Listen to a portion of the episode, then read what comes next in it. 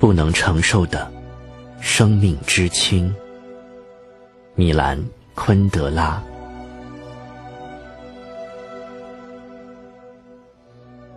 永恒轮回是一种神秘的想法。尼采曾用它让不少哲学家陷入窘境。想想吧，有朝一日，一切都将以我们经历过的方式再现，而且这种反复还将无限重复下去。这一瞻望之说到底意味着什么？永恒轮回之说从反面肯定了生命一旦永远消逝，便不再重复，似影子一般，了无分量，未灭先亡。即使它是残酷、美丽或是绚烂的，这份残酷、美丽和绚烂也都没有任何意义。我们对它不必太在意。它就像是十四世纪非洲部落之间的一次战争。尽管这期间有三十万黑人在难以描绘的凄惨中死去，也丝毫改变不了世界的面目。若十四世纪这两个非洲部落之间的战争永恒轮回，无数次的重复，那么战争本身是否会有所改变？会的，因为它将成为一个突出的应有，永远存在。此举之愚蠢，将不可饶恕。若法国大革命永远的重演，法国的史书就不会那么以罗伯斯皮尔为荣了。正因为史书上谈及的是一桩不会重现的往事，血腥的岁月，于是化成了文字、理论和研讨，变得比一片红毛还轻，不再让人惧怕。一个在历史上只出现一次的罗伯斯皮尔，和一位反复轮回。不断来砍法国人头颅的罗伯斯皮尔之间，有着无限的差别。且说永恒轮回的想法，表达了这样一种视角：事物并不像是我们所认知的一样，因为事情在我们看来，并不因为转瞬即逝就具有减罪之情状。的确，减罪之情状往往阻止我们对事情妄下断论。那些转瞬即逝的事物，我们能去谴责吗？橘黄色的落日余晖，给一切都带上一丝怀旧的温情，哪怕是断头台。不久前，我被自己体会到的一种难以置信的感觉所震惊。在翻阅一本关于希特勒的书时，我被其中几幅他的照片所触动，他们让我回想起我的童年。我的童年是在战争中度过的，好几位亲人都死在纳粹集中营里。但与这张令我追忆起生命的往昔、追忆起不复返的往昔的希特勒的照片相比，他们的死又算得了什么？与希特勒的这种和解，暴露了一个建立在轮回不存在之上的世界所固有的深刻的道德沉沦，因为在这个世界上。一切都预先被谅解了，一切也就被卑鄙的许可了。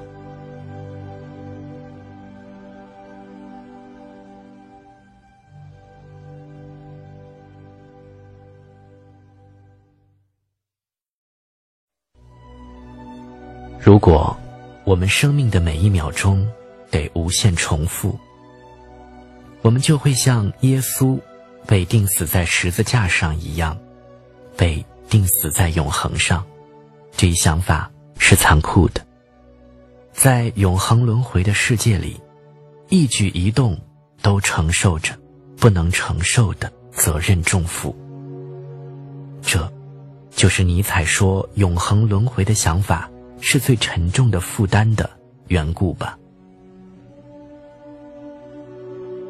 如果永恒轮回是最沉重的负担，那么我们的生活在这一背景下，就可在其整个的灿烂经营之中得以展现。但是，重，便真的残酷；而轻，便真的美丽。最沉重的负担压迫着我们，让我们屈服于它，把我们压到地上。但在历代的爱情诗中，女人总渴望承受一个男性身体的重量，于是最沉重的负担，同时也成了最强盛的生命力的影像。负担越重，我们的生命越贴近大地，它就越真切实在。相反，当负担完全缺失，人就会变得比空气还轻，就会飘起来，就会远离大地和地上的生命。人也就只是一个半真的存在，其运动也会变得自由而没有意义。那么，到底选择什么？是重，还是轻？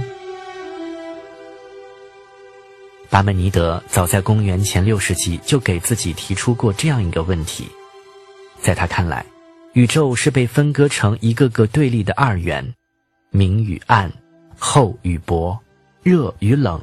在与非在，他把对立的一极视为正极，另一极视为负极。这种正负之极的区分，在我们看来可能显得幼稚简单。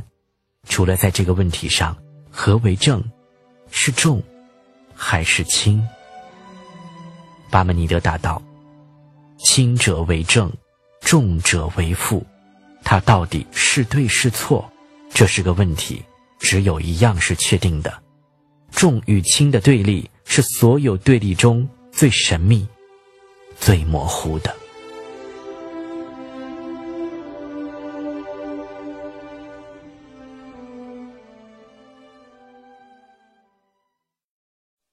多年来，我一直想着托马斯，但只是在这些思想的启发下，我才第一次真正看清他。我看见他站在公寓的一扇窗户前，目光越过庭院，盯着对面房子的墙。他不知道，他该做什么。大约是三个星期前，他在波西米亚的一个小镇上认识了特蕾莎，两人在一起差不多只待了个把钟头。他陪她去了火车站，陪她一起等车，直到。他上了火车。十来天后，他来布拉格看他，他们当天就做了爱。夜里，他发起了烧，因为得了流感，在他家整整待了一个星期。对这个几乎不相识的姑娘，他感到了一种无法解释的爱。对他而言，他就像是个被人放在涂了树枝的篮子里的孩子，顺着河水飘来。好让他在温榻之岸收留他。他在他家待了一个星期，流感一好，便回到他居住的城镇，那儿离布拉格两百公里。正是在这个时候，才出现了我方才提及的那个片刻，即我看到了托马斯生活关键的那个时刻。他站在窗前，目光越过庭院。盯着对面房子的墙，在思忖：是否该建议他来布拉格住下。这份责任令他害怕。如果现在请他来家里住，他一定会来到他身边，为他献出整个生命。要么该放弃。这样一来，特蕾莎还得待在乡下的小酒店做女招待。那他就再也见不到他了。他是想他来到他身边，还是不想？他目光盯着院子对面的墙，在寻找一个答案。他一次又一次，总是想起那个躺在他长沙发上的女人的模样。他和他过去生活中的任何女人都不一样。既不是情人，也不是妻子，他只是个他从涂了树枝的篮子里抱出来，安放在自己床榻之岸的孩子。他睡着了，他跪在他的身边，他烧得直喘气，越喘越急促。他听到了他微微的呻吟。他把脸贴在他的脸上，在他睡梦中轻声安慰他。过了一会儿，他感觉他的呼吸平静了一些，他的脸不由自主地往他的脸上凑。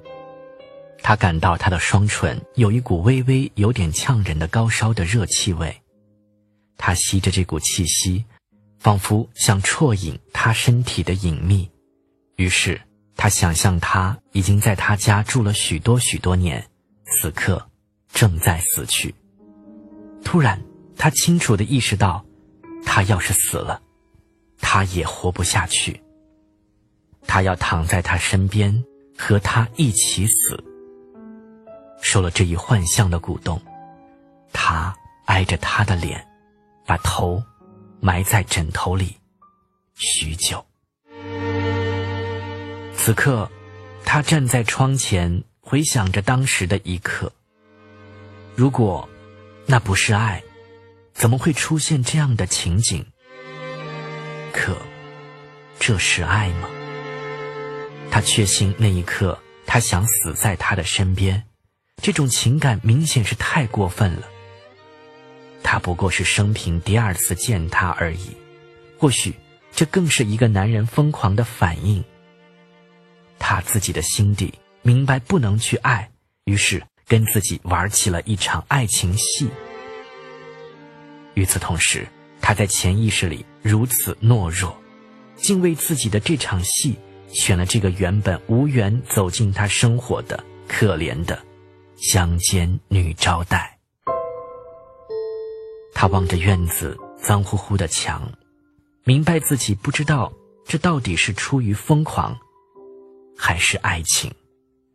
而在一个真正的男人本可立刻采取行动的时刻。他却在责怪自己犹犹豫豫，剥夺了自己一生中最美好的瞬间。他跪在年轻女子的枕边，确信她一死，他自己也不能再活下去的一切意义。他越来越责备自己，但最终还是对自己说：“说到底，他不知道自己想要什么是非常正常的。人永远都无法知道自己该要什么，因为。”人只能活一次，既不能拿它跟前世相比，也不能在来生加以修正。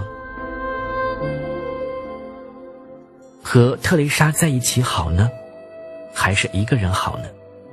没有任何方法可以检验哪种抉择是好的，因为不存在任何比较，一切都是马上经历，仅此一次，不能准备。好像一个演员没有排练就上了舞台。如果生命的初次排练就已经是生命本身，那么生命到底会有什么价值？正因为如此，生命才总是像一张草图。但“草图”这个词还不确切，因为一张草图是某件事物的雏形，比如一幅画的草图，而我们生命的草图却不是任何东西的草稿。它是一张成不了画的草图。托马斯自言自语：“这是一个德国谚语，是说一次不算数，一次就是从来没有，只能活一次，就和根本没有活过一样。”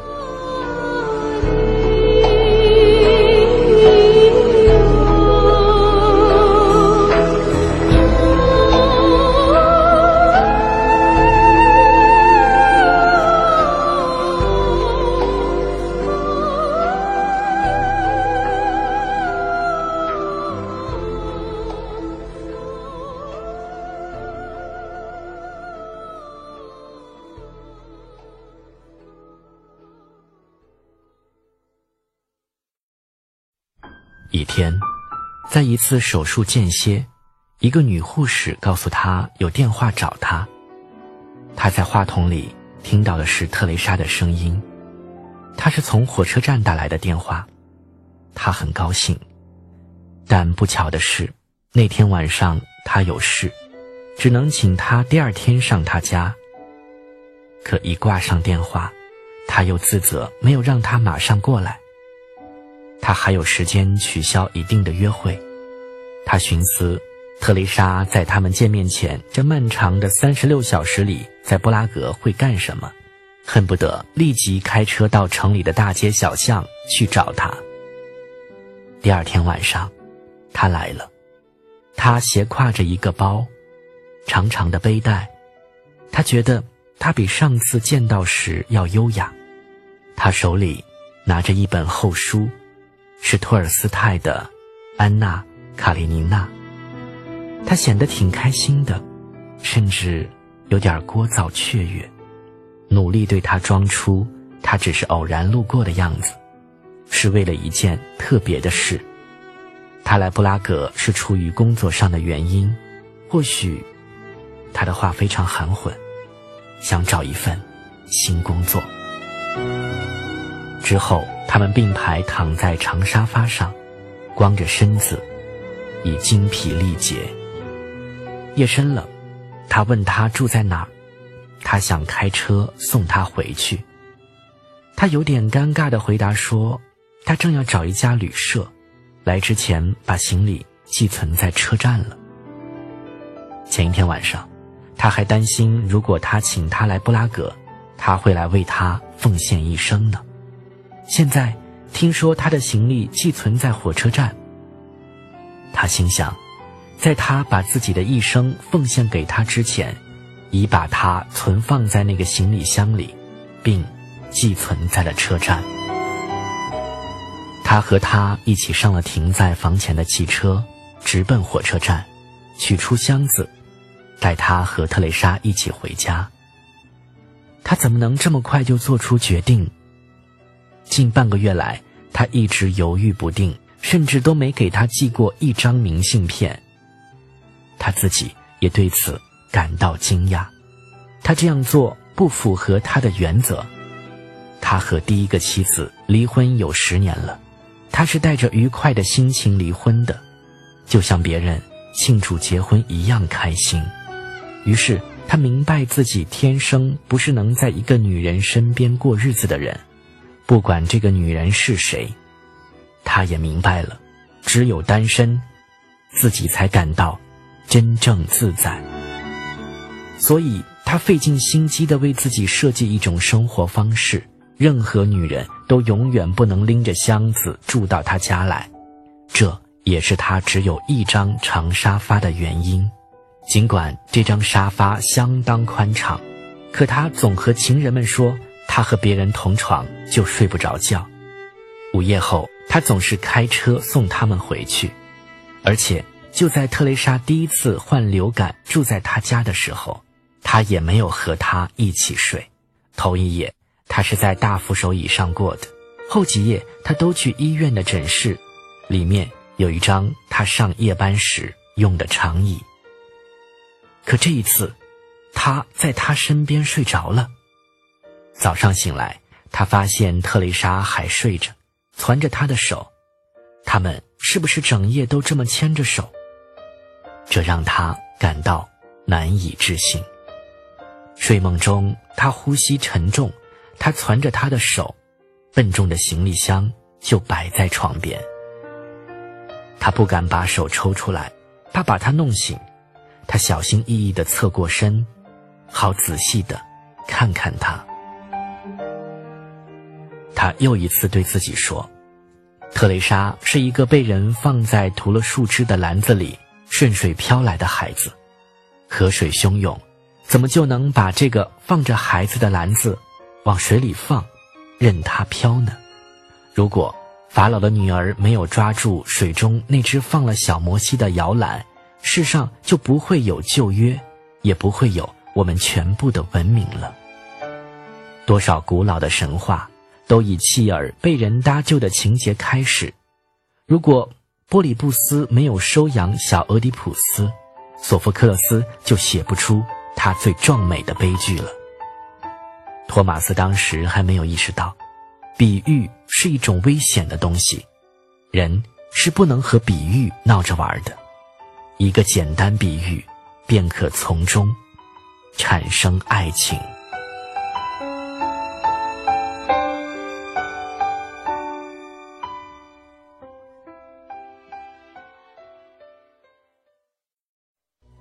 他和第一个妻子一起生活不到两年，有一个儿子。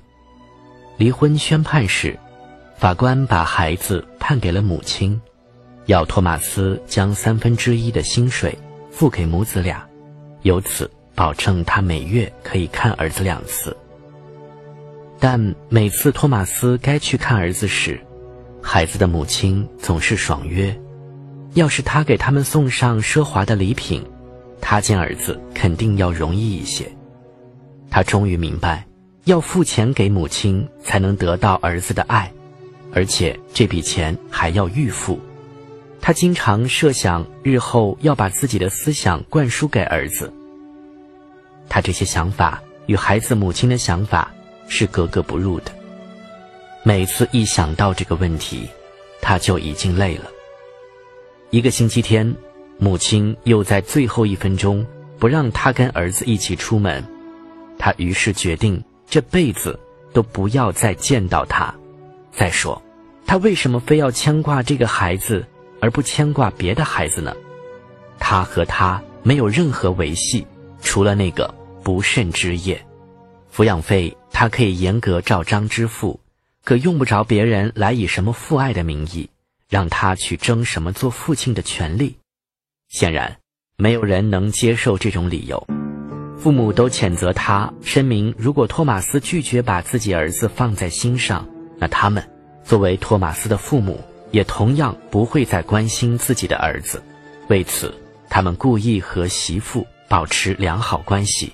常在亲友面前吹嘘自己的模范态度和正义感，没过多长时间，他就让自己从妻子、儿子、母亲和父亲处脱了身，从中给他留下的唯一东西，就是对女人的恐惧。他渴望女人，但又惧怕他们，在恐惧和渴望之间必须找到某种妥协，这就是他所谓的。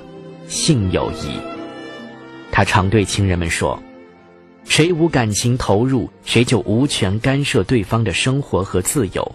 唯有这种关系，才能给双方带来快乐。”为了确保性友谊永远不在爱的侵略面前让步，就算是去看老情人，他也要隔上好一阵子。他认为这种方式无懈可击，对朋友炫耀说：“要坚持三的原则。”可以在短期内去会同一个女人，但绝不要超过三次；也可以常年去看同一个女人，但两次幽会间至少得相隔三周。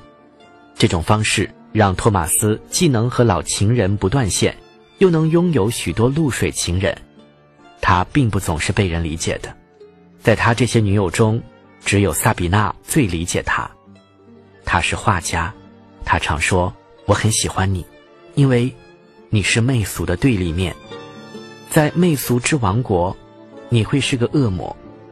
在任何一部美国片或俄国片里，你都只能是那种让人嫌恶的角色。所以他请萨比娜帮忙替特蕾莎在布拉格找一份工作，按照不成文的性友谊的约定，他答应尽力而为。事实上，他没多久。就替他在一家周刊的照片冲洗室找了一份差事，这份工作不需要特殊的技能，但让特蕾莎的地位从一个女招待上升到了一个新闻从业人员。萨比娜亲自把特蕾莎介绍给周刊社的人，托马斯心想，他从没有过比她更好的女友。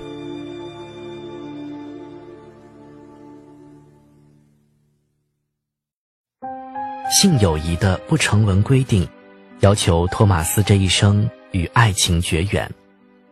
如果他违背这一规定，那他的那些情人就会马上觉得低人一等，就会闹腾。于是他给特蕾莎弄了一个转租的单室套，他把她笨重的箱子搬到那儿去。他想照看她，保护她，享受她在身边的快乐，但他觉得。没有任何必要改变自己的生活方式，而且他也不想让别人知道他睡在他家里，一起过夜便是爱情之罪证。和别的女人一起，他从来都不过夜，要是去他们家幽会，事情很简单，他爱什么时候走就什么时候走。如果他们来家里，就麻烦一些，他得跟他们解释说下半夜他得送他们回去，因为他有失眠症，身边有人睡不着觉。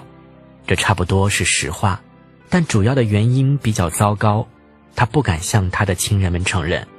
做爱后，他有一种无法克服的需要独处的强烈愿望，他讨厌深夜在一个陌生的身体旁醒来。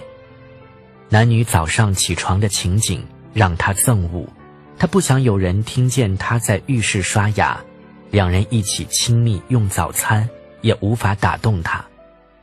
这。就是为什么他醒来后，发现特蕾莎紧紧地攥着他的手时会如此惊讶。他看着他，难以明白到底发生了什么事。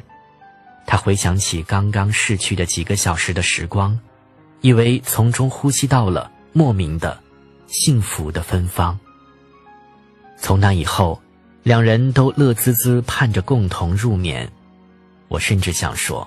他们做爱的目的并不是追求快感，而是为了之后的共枕而眠。尤其是他，没有他就睡不着觉。如果得一个人待在单室套，他整夜都闭不了眼睛。在他怀中，无论有多兴奋，他都能慢慢入睡。他为他编故事，轻声讲给他听，或者说一些无关紧要的事。声音单调，翻来覆去，但却有趣，给人抚慰。在特蕾莎的脑海中，这些话渐渐化作朦胧的幻影，带她入梦。他完全控制了她的睡眠，要她哪一刻入睡，她就在哪一刻入眠。睡觉时，他还像第一夜那样攒着她，紧紧地抓住她的手腕、手指或脚踝。当他想离开又不弄醒他，他就得使点花招，使他从手中抽出手指，这总会让他在模糊中惊醒过来，因为睡着的时候他也很用心地守着他。为了让他安静，他就塞一件东西到他手中，一件揉成一团的睡衣，一只拖鞋，一本书，而他随后紧紧地攒着他，好像。那是他身体的一部分。一天，他刚哄她入睡，但他还没有进入梦乡，还能回答提问。他对他说：“好了，现在我要走了。”哪儿？他问。“我要出门。”他认真的说。“我要和你一起去。”他边说边从床上坐了起来。“不，我不要。”我这一走就不回来了。他说着走出了房间，到了门口，他起身跟他到了门口，眨着眼睛。他只穿了一件短睡裙，下面什么也没穿。他的脸麻木，没有表情，但他的动作很有力。他从门口走到走廊上，当着他的面关上门。他猛地打开门，跟着他。在半睡眠中确信，他想永远的离开他，而他应该留住他。他下了一层楼，站在楼梯口等着他。他在那儿找到他，抓住他的手，拉他回到自己身边，回到床上。托马斯心想，跟一个女人做爱和跟一个女人睡觉是两种截然不同，甚至几乎对立的感情。爱情并不是通过做爱的欲望体现的，而是通过和他共眠的欲望而体现出来的。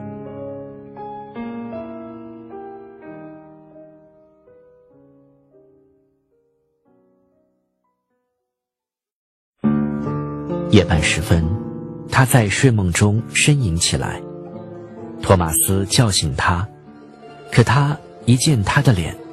就狠狠地说：“你走，你走。”而后，他给他讲了他的梦。他俩和萨比娜一起待在某个地方，一个大大的房间，正中间有一张床，就像是剧院的舞台。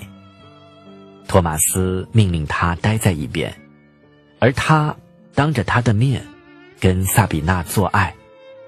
他在一旁看着，这个场面让他痛苦难忍。他想用肉体的痛苦强压住灵魂的痛苦，便用针往指甲缝里刺，真是钻心痛。他边说边握紧拳头，好像他的手真的受了伤。他把他拉到怀里，慢慢的，他又在他的怀中睡着了。第二天，联想到这个梦。他想起了什么？他打开写字台的抽屉，取出一叠萨比娜的信，不一会儿就找到了下面这段话：“我想在我的画室和你一起做爱，就像是在剧院的舞台，周围尽是观众，他们无权靠近我们，但他们的目光却无法离开我们。最糟糕的是，这封信标有日期。”信是新近写的。特蕾莎住到托马斯家都好一阵子了，他顿时发起火来：“你翻过我的信？”他没有设法否认，回答说：“是的，那把我撵出门去呀。”但他没有把他撵出门，他看到了他，就靠在萨比娜的画室的墙上，把针。往指甲缝里刺。他双手捂着他的手指，抚摸着，把它们送到唇边，吻着，好像上面还留有丝丝血痕。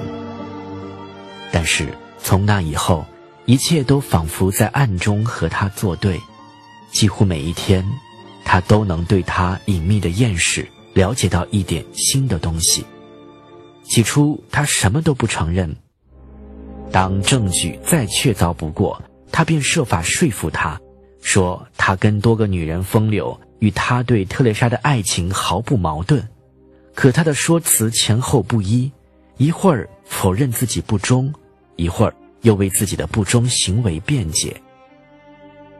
有一天，他打电话约一个女友，电话挂掉后，他听到隔壁房间有一阵奇怪的声音，像是牙齿在打颤。他碰巧来到他家，而他却没有发觉。他手中拿着一瓶安定剂，正要往喉咙里灌，但他的手抖得厉害，玻璃瓶磕着牙齿直响。他冲了过去，像是要把溺水的他救上岸。装血草根剂的药瓶掉到地上，在地毯上弄了一大块污渍。他拼命挣扎着想摆脱他，他紧紧按住他。有一刻钟之久，像是在他身上套了一件疯人衣，直到他安定下来。他知道自己处在无法辩解的境地，因为这一境地是建立在完全不平等的基础之上的。早在他发现他和萨比娜通信之前，他们曾和几个朋友一起去过一家酒吧，大家庆贺特蕾莎有了份新的工作，她离开了相片冲洗室。成了杂志社的一名摄影师，因为她不喜欢跳舞，医院里的一个年轻同事就陪特蕾莎跳。他们优雅地滑入舞池，特蕾莎显得比以往任何时候都美。他不胜惊讶，看到她心领神会、无比精确而又温顺地配合着舞伴。这支舞仿佛在宣告他的忠诚，他对在托马斯眼中看到的每一个热望的满足。并不一定要只维系在他托马斯一人身上，而是随时准备迎合他能遇见的无论哪个男人的召唤。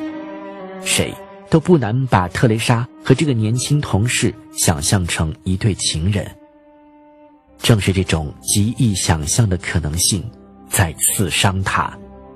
特蕾莎的身体在别的男人的怀中充满爱恋的紧紧抱着，这完全可以想象。而这一想法让他的心情糟糕透了。深夜回家后，他向他承认他很嫉妒。这种荒诞的、由理论上的可能性所引发的嫉妒，是一个证明，证明他把他的忠诚当做了一个必要条件。可他嫉妒他那些真实存在的情人，他又怎能去责怪呢？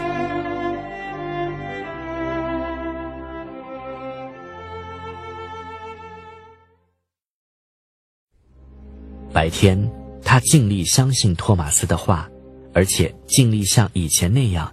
始终一副开开心心的样子，然而白天受抑制的杜毅在夜里的睡梦中倍加汹涌，每次做梦未了，必定是一场哭叫，不得不把他唤醒才能停止。他的梦好似变奏的主题，或像一部电视连续剧的片段反反复复。比如有一个梦经常做，那是个猫的梦。小猫总是跳上他的脸颊，爪子伸到他的皮肤里。说真的，这种梦很容易解释。在捷克语中，“猫”为俗语，指漂亮姑娘。特蕾莎感到女人的威胁，感到所有女人的威胁，所有女人都可能成为托马斯的情人，她为此而恐惧。还有另一类梦，梦中他总是送死。一天夜里。他把他从恐怖的叫声中唤醒，他告诉他做了这样一个梦，那是一个封闭的游泳馆，很大，里面有二十来个人，全是女的，一个个赤裸身体围着游泳池不停地走，游泳馆顶上悬挂着一个硕大的篮子，里面有个人，他戴着顶宽檐帽，脸被遮住了，可我知道那是你。你不断给我们大家下令，又喊又叫，要大家边走边唱，还要不断下跪。如果哪个女人没跪，你朝她就是一枪，她一命呜呼跌进游泳池里。这时，剩下的女人会一阵哄笑，又起劲儿地唱起来。而你呢？你的眼睛始终盯着我们。要是我们中的哪个人做错了动作，你就又是一枪打去。游泳池里到处是死尸，漂在水面。我呢，我很清楚，我实在没有力气再做一个下跪动作了。你马上就会把我杀了。第三类梦做的竟是他死后发生的事情。他躺在一个巨大的棺材里，足有搬家用的卡车那么大，身边竟是女人的尸体，尸体实在太多了。车后门只得敞着，一条条大腿耷拉在门外。特蕾莎惊叫着：“哎，我没有死，我还有各种感觉。我们也一样，我们都还有各种感觉。”那些死尸在冷笑。死去的女人同活着的女人笑得一模一样。那些活着的女人曾开心的笑着告诉他说：“她的牙齿以后会烂。”卵巢会得病，脸会长皱纹，他们还说这完全正常，因为他们牙齿已烂，卵巢已经得病，脸上都长了皱纹。此刻，他们向他解释说，他已经死了，一切都了了。突然，他憋不住想尿尿，他叫起来：“我既然还想尿尿，这证明我没有死。”他们又轰然大笑：“你想尿尿，这很正常。你所有的感觉都会持续很长时间，就像有人砍掉了一只手，但很长时间内都会感觉到手还在。我们这些人已经没有尿了，可是我们还总想尿。”特蕾莎在床上紧握着托马斯说：“他们都同我以你相称，好像他们早就认识我似的，像是我的同志。”而我，我真害怕自己不得不永远跟他们在一起待着。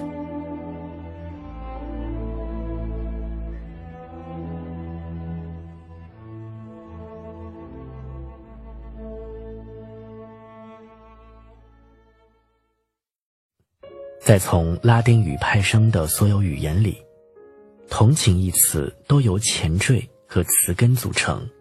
该词根原本表示“苦”的意思，在其他语言中，例如捷克语、波兰语、德语、瑞典语，这个词用作名词，由相类似的前缀加情感意思组成。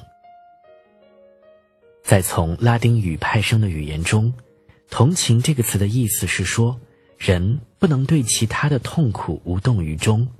换言之，也就是人们对遭受痛苦的人具有同情之心。而另一个词的意思几乎相同，该词甚至意味着应该对遭受痛苦的人表示某种宽容。怜悯一位妇女，意味着处境比她好。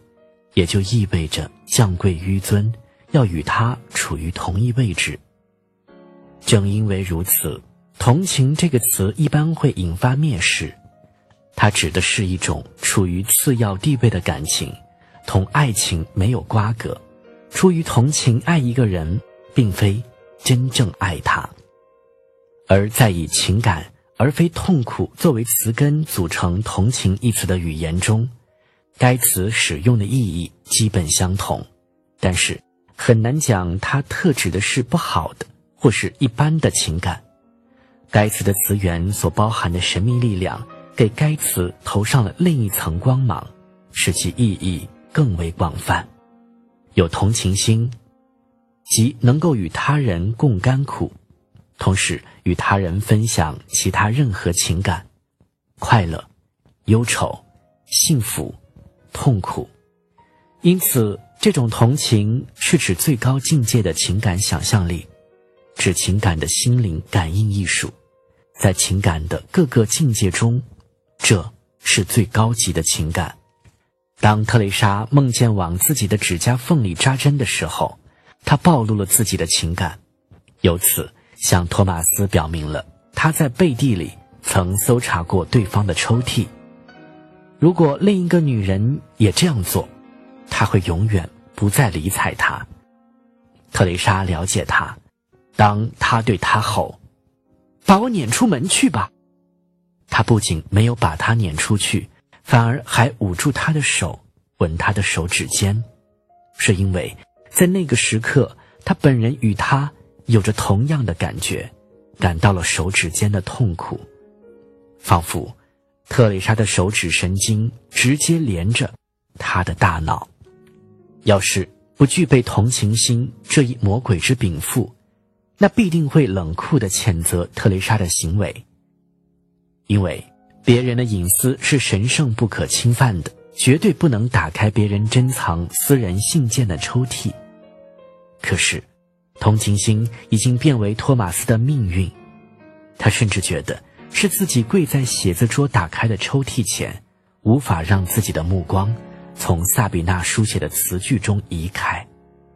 他理解特蕾莎，他不仅无力责怪她，反而因此更喜爱她了。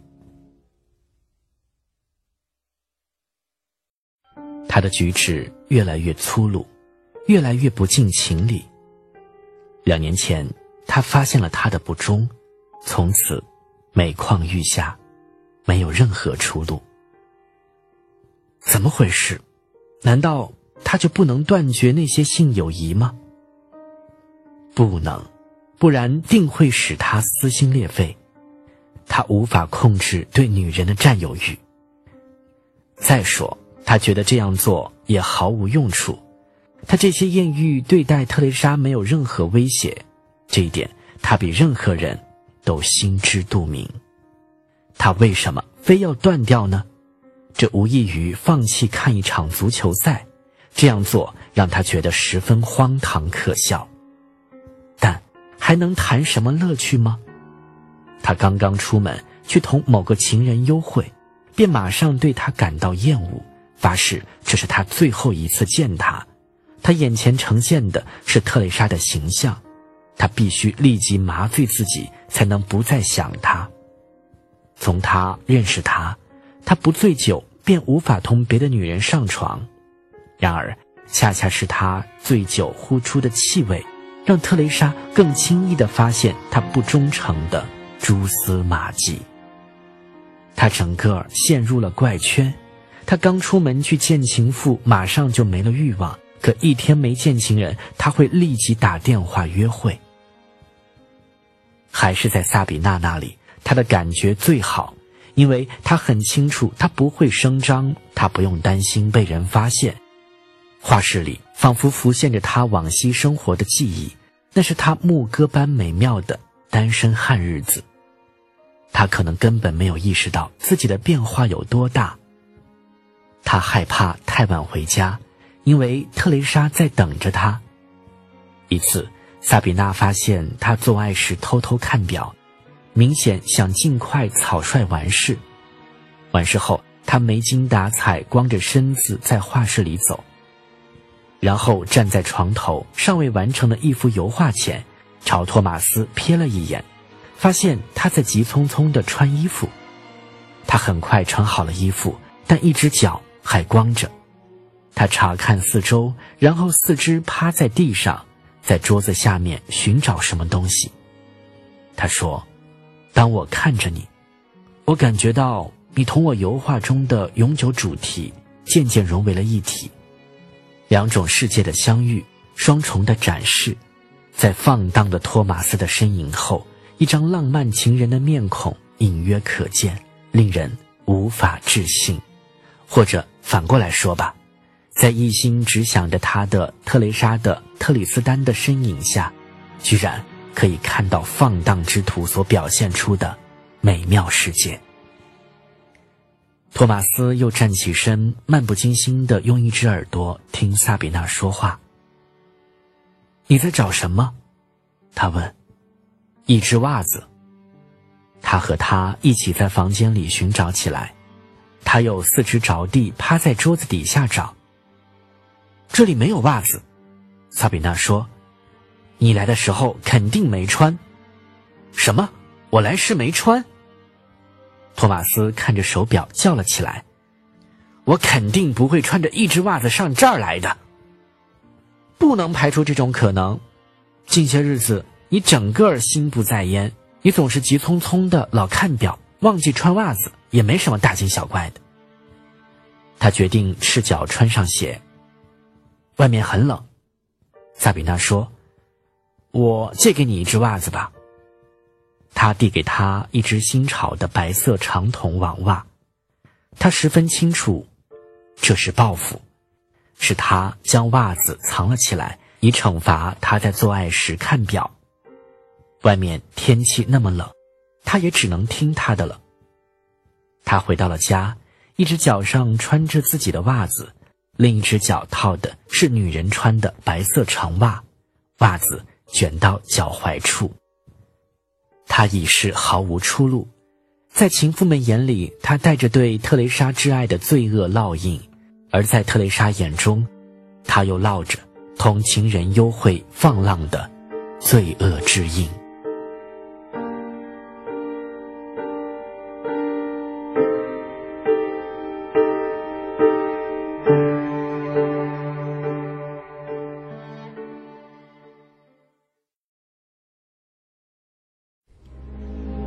为了减轻特蕾莎的痛苦，他娶了她。他们终于退掉转租的那套单室公寓。实际上，他早就不住在那里了，还给他弄了只小狗。小狗是托马斯同事的，一头圣伯尔纳纯种母狗生的，公狗是邻居家的一头狼狗。没有人要这样的一窝小杂种，可把它们杀了。他的同事又于心不忍，托马斯不得不在那窝小狗中挑一只。他知道，没有被选中的是死的命。他觉得自己简直像是个共和国总统，四个死刑犯中只能赦免一个。他最终选了其中一只，是一只母的，身体模样像狼狗，可头很像那只圣布尔纳纯种母狗。他把小狗带给了特蕾莎，他抱起了小家伙，紧贴在怀里。不料这畜生尿了他一裙子。得给他起个名字。托马斯想，别人一听到这个名字就知道是特蕾莎的狗。他想起他当初不打招呼来到布拉格时，腋下夹着一本书。他于是提出，那狗就叫托尔斯泰吧。不能叫托尔斯泰，因为这是个小丫头。特蕾莎反驳说：“倒可以叫她安娜·卡列尼娜。”不能叫安娜·卡列尼娜，一个女人的嘴根本不会长得这么滑稽。托马斯说：“不如叫卡列宁。”对，卡列宁，这正是我原来一直想象的。叫她卡列宁会不会造成她的性导错？有可能。要是主人总用公狗的名字来叫一只母狗，那母狗很有可能产生同性恋倾向。托马斯说：“事情太奇怪了。”托马斯预见的事情果真发生了。通常，母狗更依赖男主人而不是女主人，但卡列宁恰恰相反。他铁了心跟特蕾莎亲，托马斯对他心怀感激之情。他常抚摸着她的头，对她说。卡列宁，你做的对，我期待你的正是这一点。那是我一个人做不到，你得帮我。但是即使有卡列宁的帮助，他还是无法让特蕾莎幸福。俄国人的坦克占领他的国家十来天后，他才明白了这一点。那是在一九六八年八月，苏黎世有一家医院的院长。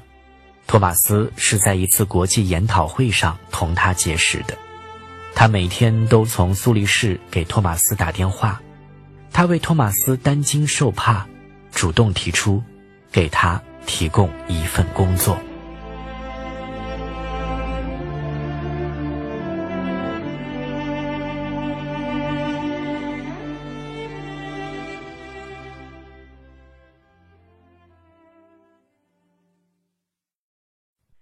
瑞士那位院长的好意，托马斯毫不犹豫地回绝了。这完全是因为特蕾莎的缘故。他觉得他是不想走的，况且占领的最初七个日子，他是在一种兴奋的状态中度过的，简直像是某种幸福。他常在街上转，手里拿着照相机，还给外国记者发胶卷。那些记者争着要。一天。他胆子实在也太大了，竟然贴近一个军官，拍下了他用手枪对准游行人群的镜头。他因此而被捕，在俄军司令部关了一夜。他们甚至威胁要枪毙他，可刚一放出来，他又跑到街上去拍照。占领的第十天，他问托马斯：“你到底为什么不想去瑞士呢？”对这一问，托马斯当然也就不感到惊奇了。那我为什么非要去呢？在这里，他们可是要跟你算账的。他们跟谁没算账？托马斯做出一个听天由命的动作，反驳道：“告诉我，你能在国外生活吗？为什么不能？瞧你，你准备为自己的国家奉献自己生命的样子。我在纳闷儿。”你现在怎么能离得开呢？打从杜布切克回来后，一切全变了。特蕾莎说：“事实确实如此。兴奋的日子只持续了占领后的头七天。捷克的国家政要被俄国军队像罪犯一样一个个带走，谁也不知道他们在什么地方，大家都为他们的性命担忧。”对俄国人的仇恨像酒精一样，让人昏了头脑。那简直是仇恨的狂欢节。波西米亚的各城镇贴满了成千上万的大字报，有讽刺的，有挖苦的，还有诗歌和漫画，矛头直指勃列日涅夫和他的军队，嘲笑他们像是一群没有文化的马戏团小丑。但是，天下没有永远不散的节日。就在这些日子里，俄国人强迫那帮被劫持的捷克政要妥协，在莫斯科签了协议。杜布切克带着这份妥协的协议回到布拉格，并在电台发表了讲话。六天的监禁竟把他折磨得不成人样，连话都讲不出来，结结巴巴不停的喘气，连一个句子都讲不完整，一停就差不多有半分钟。这一妥协倒是使国家免遭厄运，没有造成大批的人被枪决、被流放到西伯利亚。这种命运谁不怕呢？但是有一件事很快再也清楚不过：波西米亚不得不在征服者面前跪下。这个国家将永远像亚历山大、杜布切克那样结结巴巴、忍气吞声、仰人鼻息。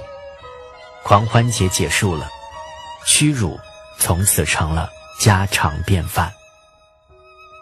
特蕾莎对托马斯描述这一切，他也知道这是事实，但是在这一事实背后还隐藏着另外的理由，让特蕾莎想离开布拉格的更主要理由。他在这里过得一直很痛苦。他在布拉格街上冒着生命危险拍摄俄国士兵的镜头，这是他度过的最美好的日子。在这些日子里，他梦中的电视连续剧终于断了，夜里得到了安宁。俄国人用他们的坦克给他带来了安详，可现在狂欢节结束了。他又开始害怕夜晚的到来，他想逃离那些夜晚。他发现，让他充满力量和快乐的环境是存在的。他渴望到国外去，希望找到类似的环境。萨比娜以一句瑞士：“你一点儿也不介意吗？”托马斯问。“日内瓦不是苏黎世。”特蕾莎回答。他在那里肯定不会像在布拉格那样让我在意。谁要是想要离开自己生活的地方，那他准是不快活。特蕾莎渴望移居国外，托马斯像被告接受判决一样接受了特蕾莎的这一愿望。他是身不由己。就这样，没过多久，他便带着特蕾莎和卡列宁来到了瑞士。最大的城市。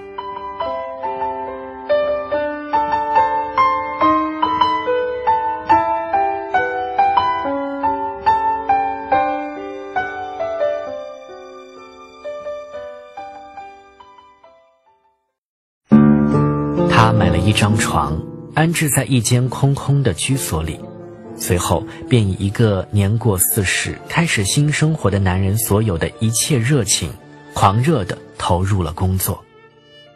他给在日内瓦的萨比娜打了多次电话。在俄国人入侵一个星期前，萨比娜碰巧到日内瓦办画展。瑞士那些爱画的人出于对他弱小祖国的同情，买了他展出的全部画作。多亏了俄国人，我才发了财。他在电话里边边说边笑起来。他请托马斯去他的新画室看看。并向他保证，新画室与他在布拉格熟悉的那一间没有多少差别。他巴不得去看看他，但找不到向特蕾莎解释出门的理由。于是，萨比娜来到了苏黎世。她住进一家饭店。托马斯下班后去看他。他在大堂通过电话通知萨比娜，然后上楼到他的房间。他打开门。站在他的面前，修长的漂亮大腿裸露着，除了短裤和胸罩，头上戴着一顶圆礼帽。他久久地凝望着托马斯，一动不动，一句话也没有。托马斯也呆在那里，一动不动，没有言语。随后，他发现自己是太激动了，他伸手摘下他头上的圆礼帽，放在床头柜上，两人开始做爱。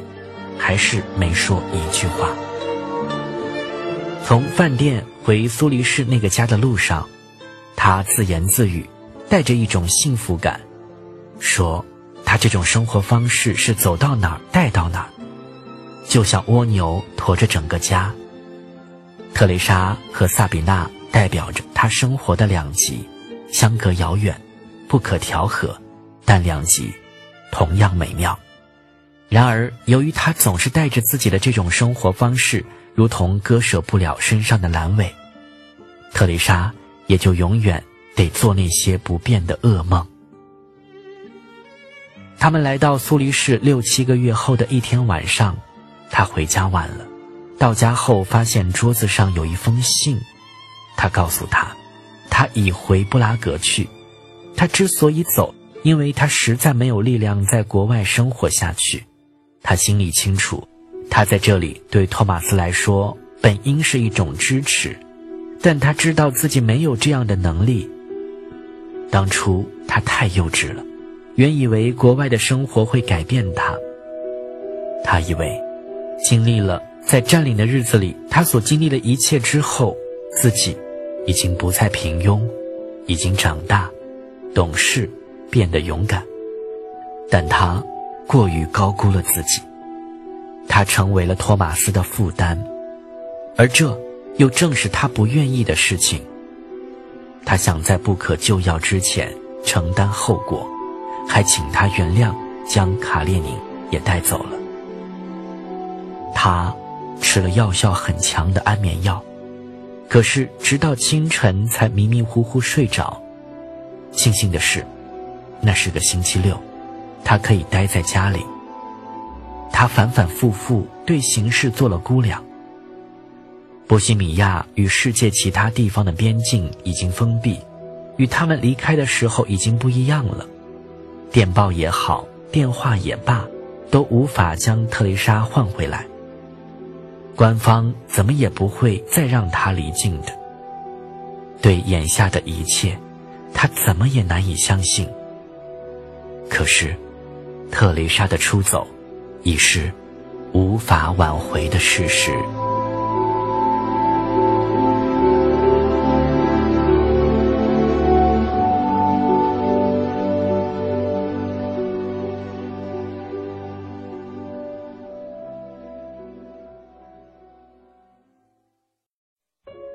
想到自己已经绝对无能为力，他便陷入了一种惊恐状态。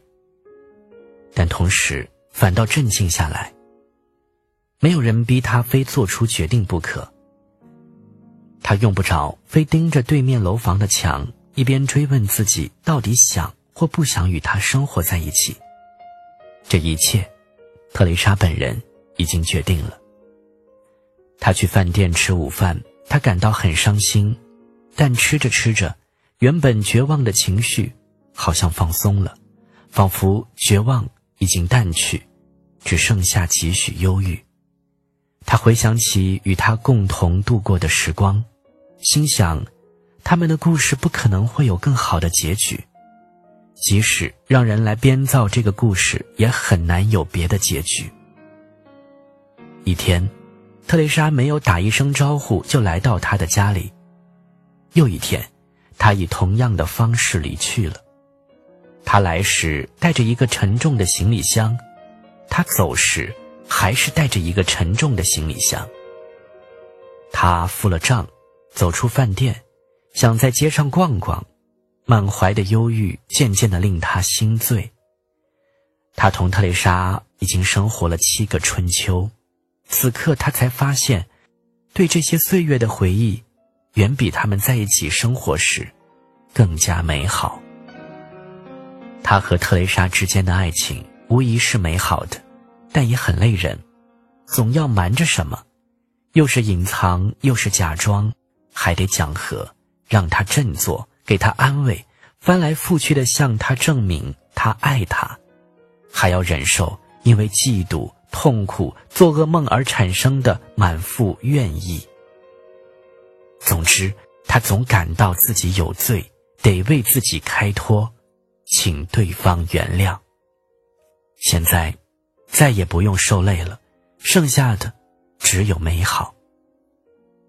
星期六的夜晚开始了，他第一次独自在苏黎世漫步，深深的呼吸着自由的芬芳。在每一个角落都潜藏着诱惑，未来成了一个谜。他又回到了单身汉的生活，他曾坚信自己命中注定要过这种生活，因为只有在这样的生活中，他才真正是他自己。他跟特蕾莎捆在一起生活了七年，七年里，他每走一步，他都在盯着，仿佛他在他的脚踝上套了铁球。现在他的脚步突然间变得轻盈了许多，他几乎都要飞起来了。此时此刻，他置身于巴门尼德的神奇空间，他在品尝着温馨的生命之轻。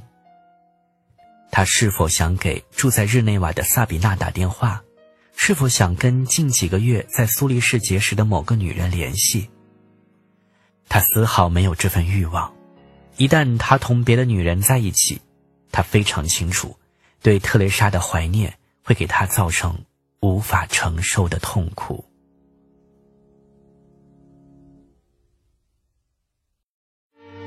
因忧郁而造成了这份奇异的迷离，一直持续到星期天的晚上。到了周一，一切都变了。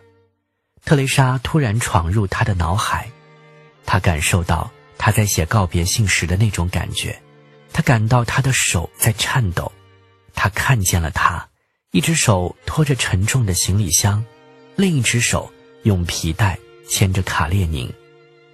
他想象着。他把钥匙插进了布拉格的那套公寓的锁眼里转动。当门打开的那一刹那，扑面而来的是废弃的凄凉气息。而此时，这气息直钻他的心扉。在这美好而忧郁的两天里，他的同情心在歇息，这同情心在睡大觉。就像一个矿工劳累了一个星期之后，在星期天好好睡上一觉，以便星期一有力气再下井去干活。托马斯在给一个病人做检查，眼前的病人变成了特蕾莎。他定了定神，别想了。他自言自语：“我得了同情病，所以他走了，我再也看不见他了。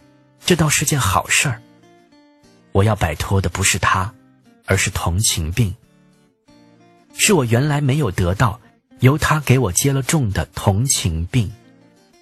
星期六和星期日，他感到温馨的生命之轻从未来的深处向他飘来；星期一，他却感到从未曾有过的沉重，重的连俄国人的千万吨坦克也微不足道。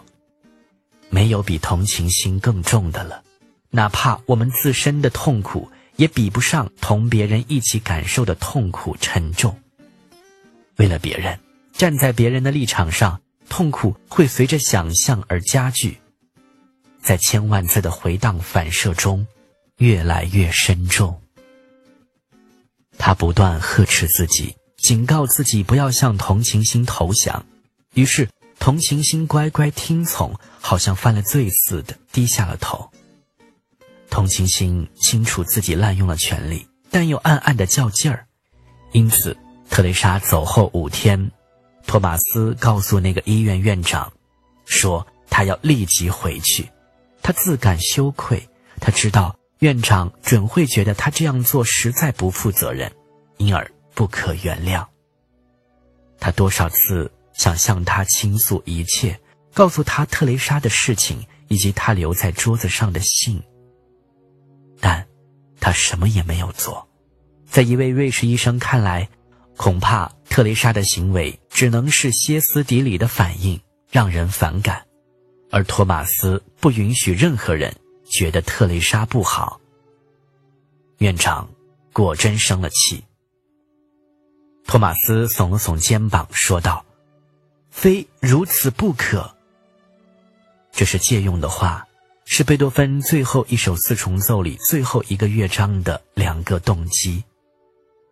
为了让这几个字的意义绝对清晰明了，贝多芬在最后一个乐章上方标注了如下字眼：“细加掂量的决断。”一提到贝多芬，托马斯觉得已经回到特蕾莎身边，因为当初是他逼他非买下贝多芬的那些四重奏。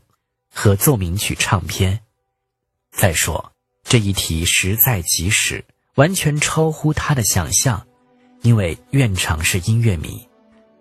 他带着清澈的笑容，轻轻地用嗓子模仿贝多芬的曲调。非如此不可？托马斯又说了一遍：“对，非如此不可。”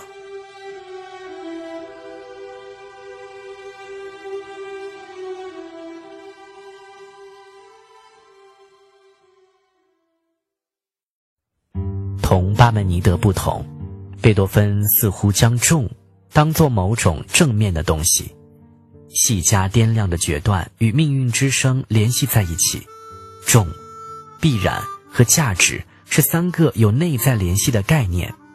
必然者为重，重者才有价值。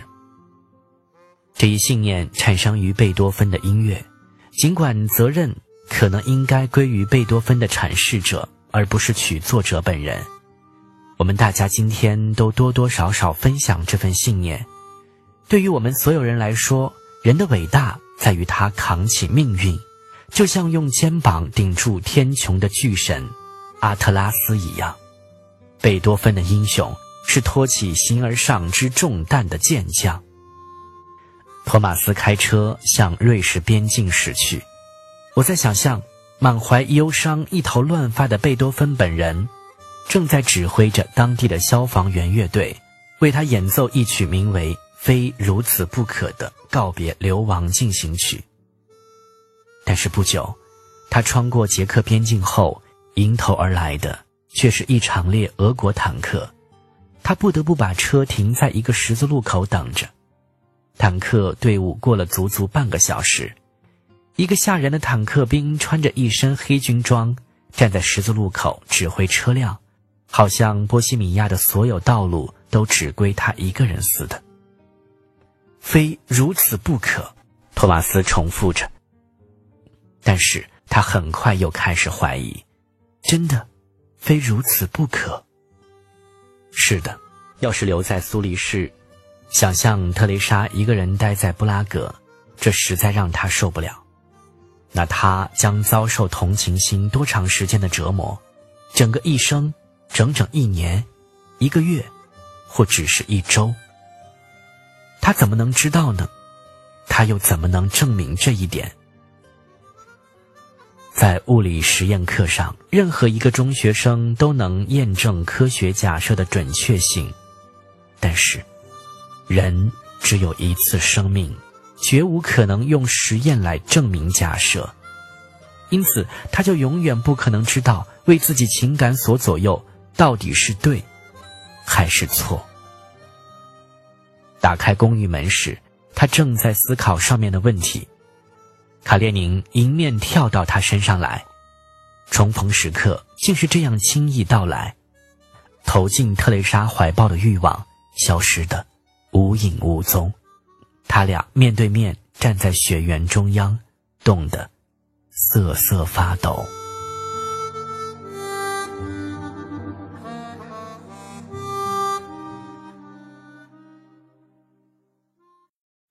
从占领第一天起，俄国飞机便整夜整夜在布拉格城市上空飞。这种声音，托马斯已经不习惯，实在难以入睡。他在已经入睡的特蕾莎身边辗转反侧，想起若干年前在谈及无关紧要的话题时，他对她说过的话。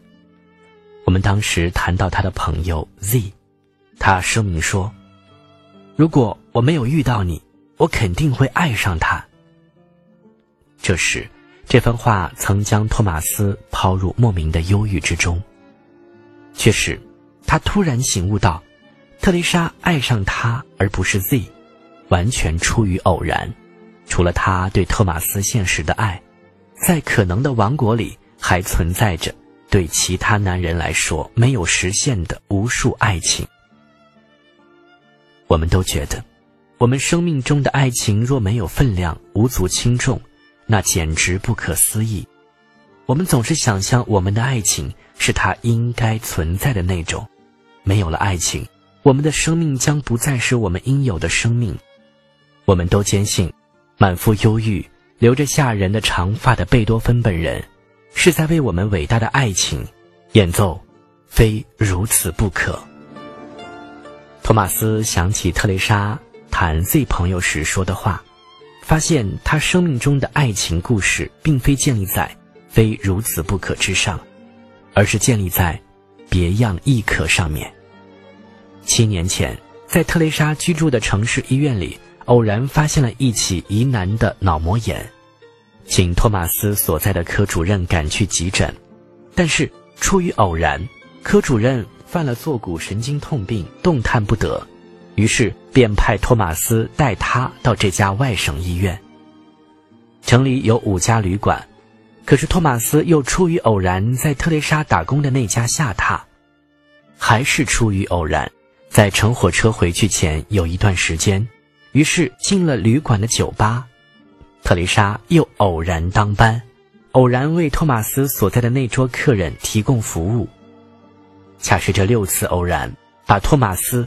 推到了特蕾莎身边，好像是自然而然，没有任何东西在引导着他。他回到波西米亚，是因为他如此必然的决定，依赖的却是这样偶然的爱情。七年前，如果不是科主任犯了坐骨神经痛病，这一爱情根本就不会存在。这个女人，这个绝对偶然的化身，现在就睡在他身边。在睡梦中，深深呼吸着。已经很晚了，托马斯感到自己的胃开始痛起来。每逢绝望的时刻，他都会胃痛。特蕾莎的呼吸有一两次变成了轻轻的鼾声。